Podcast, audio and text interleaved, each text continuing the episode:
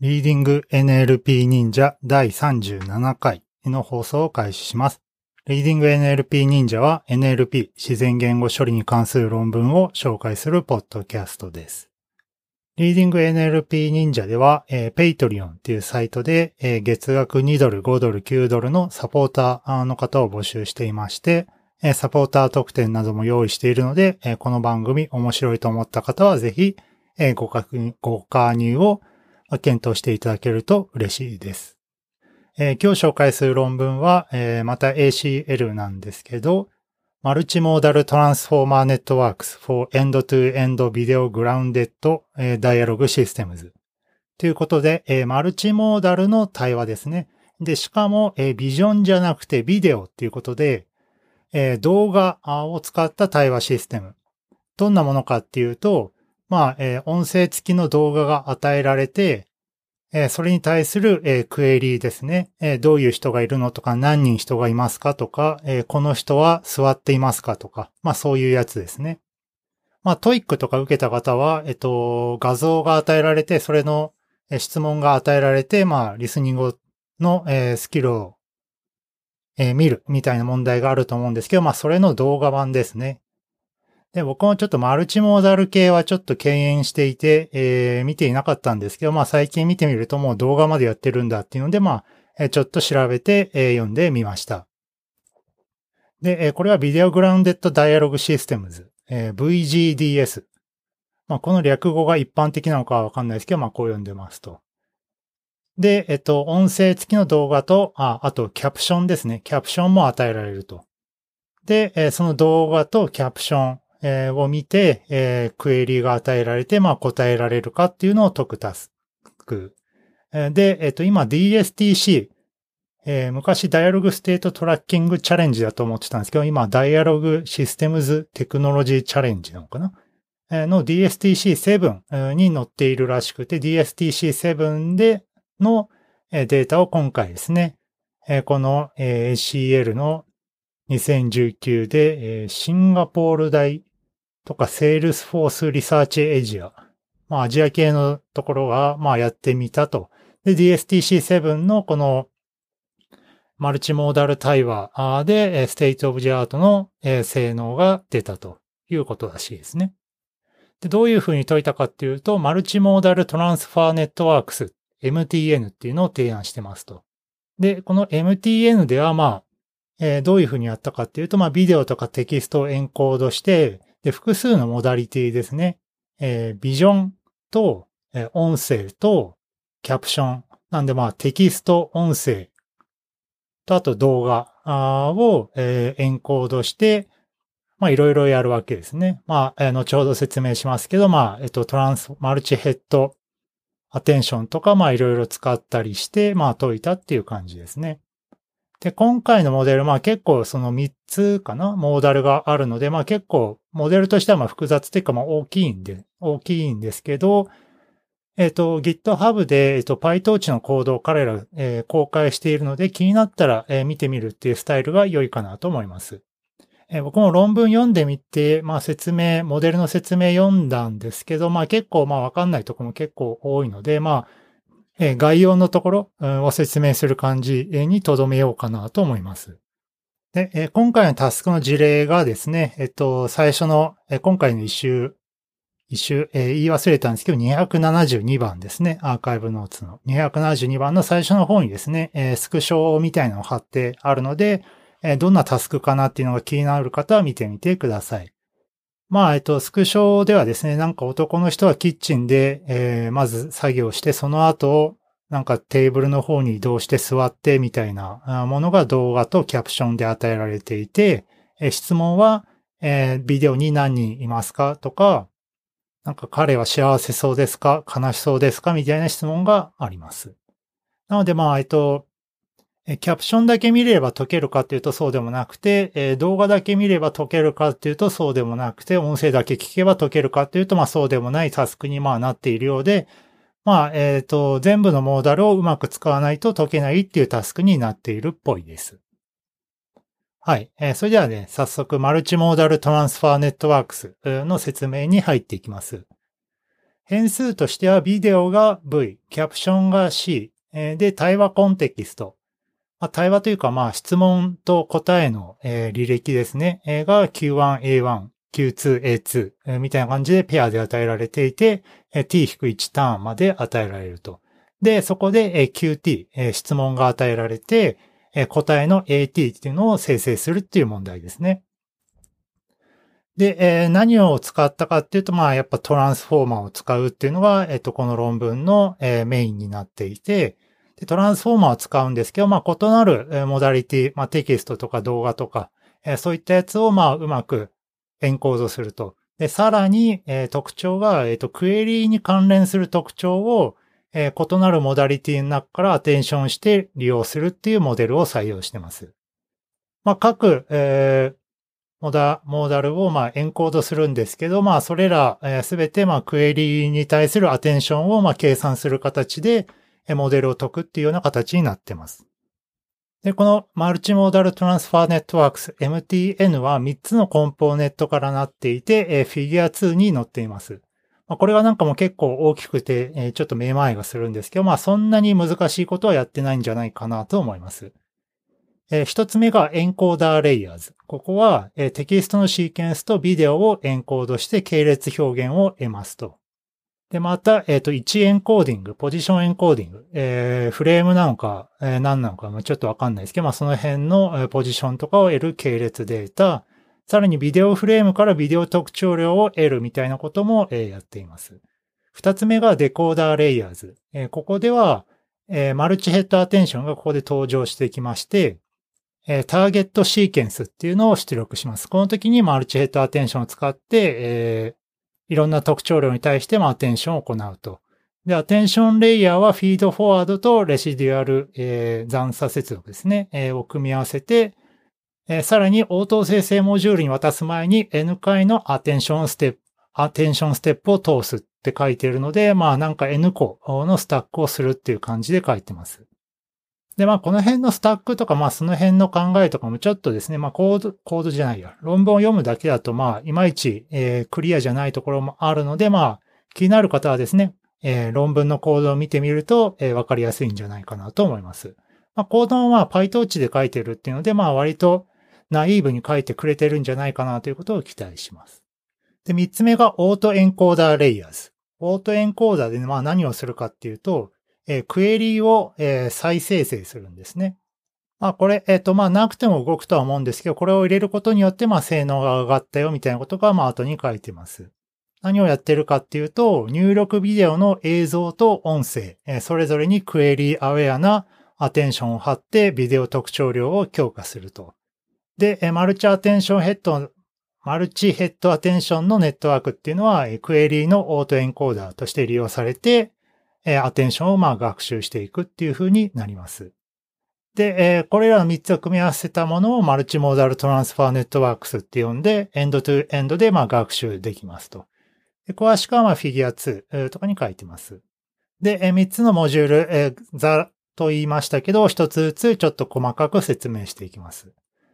またはまあ細かくと言ってもちょっと僕も、えー、理解、ちゃんと理解できてるか怪しいところがあるので、え本当に気になる方は、まあ、構造をぜひ読んでください。で、まあ、あんま気にならないよっていう方は、まあ、不運ぐらいでいいと思います。一つ目、エンコーダーレイヤーズですね。えここでは、えー、テキストとビデオをエンコードします。それぞれシーケンスですね。テキストの方は、まあ、普通に token level で単語埋め込みを計算して、それに position encoding を入れて、レイヤーのノーマライズをするみたいなことは書いてます。これはフィギュア3かな？に書いてます。でもう一つビデオの encoders。えー、動画とか僕ちょっとまあどうエンコードするのかもあんま知らなかったんですけど、えー、この手法では N 枚のビデオフレームを sliding window で抽出して、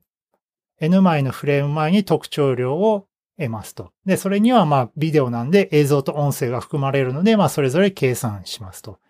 で、えっと、事前学習済みの特徴量抽出機っていうのがまああるらしくて、まあえっと、後ほど、えー、名前紹介しますけど、まあそういう動画とかから特徴量抽出するやつがあるらしくてですね、まあそれを使って、えー、特徴量抽出して、えー、レルーとかポジションエンコーディングして、えー、レイヤー正規化してみたいな風な、えー、処理が書かれてました。で、エンコーダーまではまあ、えー、良くて、で、で、次のデコーダーレイヤーズですね。ここでまあ思いっきりトランスフォーマーを使ってくるっていう感じ。で、え、ここでは何をするかっていうと、え、ソースのシーケンス、え、XS っていう連続値を受けて、え、ZT っていうのをターゲットシーケンスとして、まあ、えー、デコードするっていうようなものになってます。で、このデコーダーっていうのは N 個のスタックレイヤーになっていて、えー、いろいろやっているんですけど、ターゲットシーケンス、対話履歴、ビデオキャプション、ユーザークエリー、えー、またビデオから、えー、オーディオと音声、一緒だ、動画と音声の、えー、サブレイヤーからなるので、まあ、その N 個かける、まあ今言った、えー、6つかな、えー、のレイヤーになるっていうので、まあ結構階層的なレイヤーになっていると。まあちょっとこの辺も自分で、えー、コーディングしたことがない人はちょっと、いまいちまあ想像できにくいのかなとは思うんですけど、まあ特徴としてはまあいろんな、え、モーダルをまあエンコードしてデコードしているよっていうぐらいですね。で、そこで、え、各サブレイヤーっていうのは、え、マルチヘッドアテンションっていうのを使っていると。で、ここでは、まあ何をやるかっていうと、ユーザークエリですね。ユーザークエリで、まあそれぞれ各サブレイヤーをマルチヘッドアテンションで、えー、得るっていう形になっていて、えー、各特徴量がクエリアウェアな特徴量として抽出できるっていう風に書いてます。まあなんで各特徴量を解くときに、まあ一番大事なのはクエリ。今何が質問されているかっていうところなので、その質問されているところにちゃんとアテンションを貼られるように、まあ学習するような形でアテンションを入れているっていう感じだと思います。で、三つ目はオートエンコーダーレイヤーズ。で、えここは別になくてもいいんだけど、まあ入れた方が性能上がるよっていうので、マルチヘッドアテンションとかだけだと、その入力クエリとビデオの非テキスト情報のインタラクションは完全に実装されないとか入って、書いてあって、まあそうなんだっていう形でまあ見ているんですけど、まあここでも、えー、先ほどとは別コンポーネントとしてビデオ特徴量、特徴量に対するクエリアウェアなアテンションを考えるっていうので、え、クエリーのオートエンコーダー、要は出力で何が聞かれているかのクエリーですね。それを生成するようなモデルですね。まあ普通のオートエンコーダーをまあ作ってあげるっていう形でモデルを組み込んでいます。まあ、クエリを入力に入れているわけですけど、まあそれをちゃんと生成するような形にすることによって、その出力の際もちゃんとクエリの情報が失われていないっていうことを担保しながら出力するみたいなことが、まあオートエンコーダーではよく使われるのかなと思います。で、え、最後、応答を生成するんですけど、まあ、今回はトークンレベルで単語を予測します。で、え、ここでは、ま、トークン単位で文を、まあ、シーケンスとシーケンスみたいな形で、えー、シーケンスとシーケンスとかであるような設定な雰囲気で、まあ、トークンが、まあ、ポツポツと、まあ、出てくるわけですけど、えー、推論時にちょっと工夫をしているらしくて、まあ、推論時は、えっと、そのリファレンスの応答っていうのはわかんないわけですけど、まあ、それに強くするためにですね、えー、学習時にちょっとドロップアウトみたいなことをやっていて、えー、長さ L のターゲットシーケンスっていうのをまあ使うわけですけど、まあ、それに対して確率50%で、えー、適当なポジション、その長さ L のうち、まあ、適当なポジションを決めて、そこから右側は、クロップしてあげると。要は使わないわけですね。まあ、それをやることによって、えっ、と、モデルが、眼形になる。その学習時と推論時のミスマッチっていうのを減らせるっていうのを、えー、願いを込めて入れてるっていう感じですね。これも後ほど、えー、この影響っていうのはアブレーションスタディとかでやってるので、えー、結果を見てみます。はい。えー、ということで、 Multimodal Transfor、Transformer Networks が、まあ、3つのコンポーネント、 encoder layers、decoder layers、auto encoder layers、から構成されているっていうのが、え、説明しました。 encoder layers では、まあ、各特徴量を、特徴量を、まあ、普通にエンコードして、デコーダーレイヤーで、え、 query-aware な形で各モーダルのですね、アテンションを計算して、まあ、特徴量を計算すると。最後に、えー、オートエンコーダーレイヤーで、まあ、クエリーを再生成したり、えー目的の応答を生成したりっていう形で構成しています。まあ本当に詳しいコードはまあ何度も言うんですけど、まあ構造を見てくださいと。まあ、今回は、えーマルチヘッドアテンションで、えークエリーアウェアな形で複数のモーダルを捉えたよっていうようなモデルになっています。はい。えー実験。実験はま DSTC7 の中で、まいくつかトラックがあるっぽいんですけど、まあ、その中の、まあ今回の目的のその動画とキャプションを与えて、質問に答えるっていう問題ですけど、これを使いましたと。であと今回その音声と映像特徴量の抽出機、えー、事前学習済みの抽出機っていうのがあるらしいんですけど、なんか YouTube と Kinetics、え、とかいうデータセットで使った抽出機を利用しているみたいです。まあリファレンスを書いたので、まあそのどういう特徴量を取っているのかっていうのはその論文を見てみてください。えまた統計情報ですね、えはテーブル1に書いてあって、え対話数とかは7000とか、単数は15万とかなんで、まあ結構まあそこそこ大きいデータセットになってそうです。で、学習はまあ割と普通にやっていて、まあオートエンコーダーの、えー、クエリがまあちゃんと生成できたか、生成するターゲットシーケンスはできたかっていうのがまあ普通の最優推定という形で目的関数を設定していて、で、また今回作ったモデルはベーストラージっていう形で、そのスタック数とか、えー、隠れ層の、ま、サイズとかを変えてベーストラージっていうのを作っています。はい。えー、で、結果はどうなったかっていうのがテーブル3に載ってます。で、えー、メトリックスなんですけど、えー、ブルー、サイダー、ローグ L、メテオっていうやつで、まあ、ブルー以外はまあ正直あんま知らなくて、まあ、メテオとかロローグかな？ローグ L っていうのはなんか以前のポッドキャストでも紹介したような気はするんですけど、まあ、基本的にはまあ翻訳とか要約とかで、まあ、リファレンスのテキストとまあ、テキストとしても比較するっていう形で、まあ、ブルーとかのまあ派生形みたいな形で、えー、存在しているものだと思います。で、えー、結果がテーブル3に載っていて、えー、DSTC7 のまあサブミッションでまあ、5つプラスベースライン、えー、堀さんの、えー、手法がまあ、乗って比較されてるわけですけど、まあ一番 MTN は、全指標において良かったですと。で、ベーストラージを作ったわけですけど、まあベースでもまあそこそこ、えー、既存の、えー、モデルよりも強いっていうのがわかりますし、まあラージだとまあ全部強いっていう形ですね。で、まあ、えっと、スコアまあそんなにまあ大きく変わってないっていうか、まあ大きくアウトパフォームしているわけではないんですけど、今回のこのモデルは、えっと、外部データとかアンサンブルとかを利用していないっていうのは注目ポイントだよねっていうのは自分たちでも書いてます。まあ、こういうリーダーボード系になるとなんかいろんなデータを使ったり、アンサンブルをめちゃくちゃ組み合わせたりとか、まあよく出てくるんですけど、まあ割とピュアに学習するだけでも、 state of the art のスコアが出るっていうのは割と、えー、いいポイントなのかなと思います。えー、トークンレベルデコーディングシミュレーションのインパクト。えー、というので、まあ何かっていうと、まあ先ほどですね、えっと、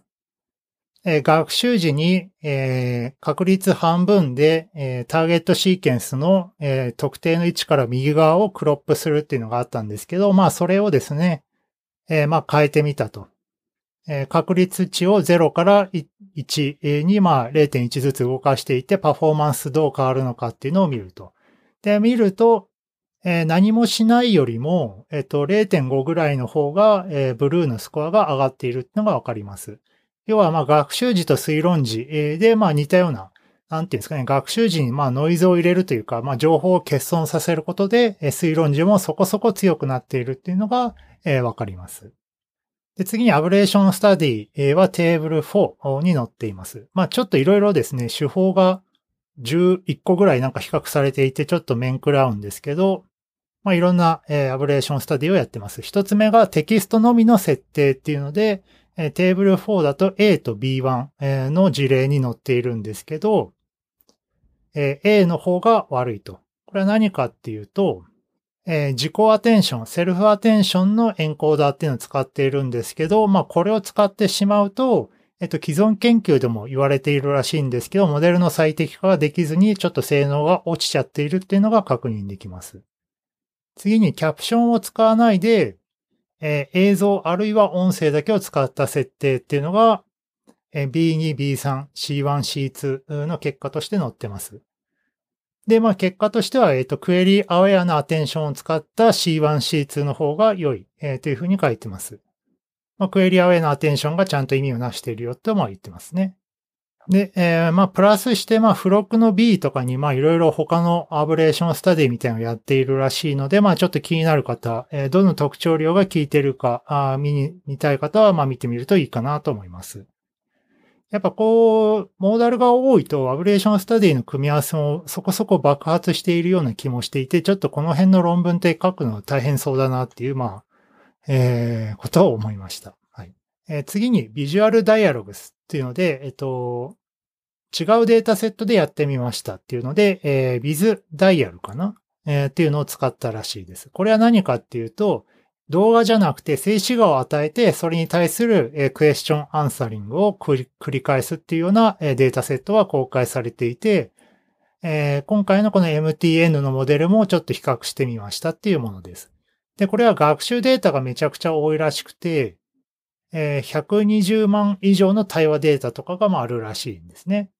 で、え問題は応答を生成するんじゃなくて、え100個の応答候補から選ぶ問題。なんで、レスポンスセレクションタスクなんですけど、この MTN の応答生成モデル、まあちょっと面白いんですけど、そのまま生成モデルは使ったみたいです。で、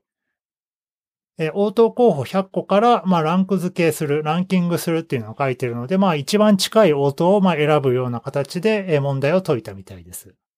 で、また、えっと、今回、えー、ポジションエンコーディングっていうのも動画じゃないので不要なので使ってないと。え、ただ他のコンポーネントやパラメータはそのまま使ったよということです。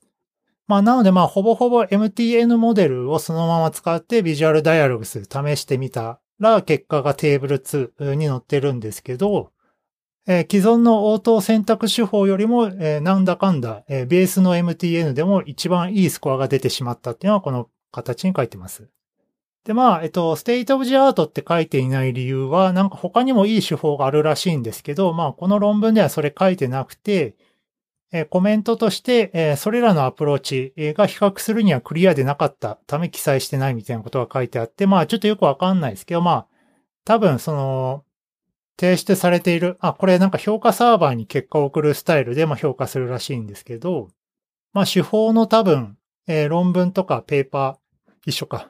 が、まあ、提出されてないから、まあ、よくわかんないモデルとして、まあ、比較していないっぽいですね。はい。なんか出所が分かっている手法の中では一番いいっていう形で比較しています。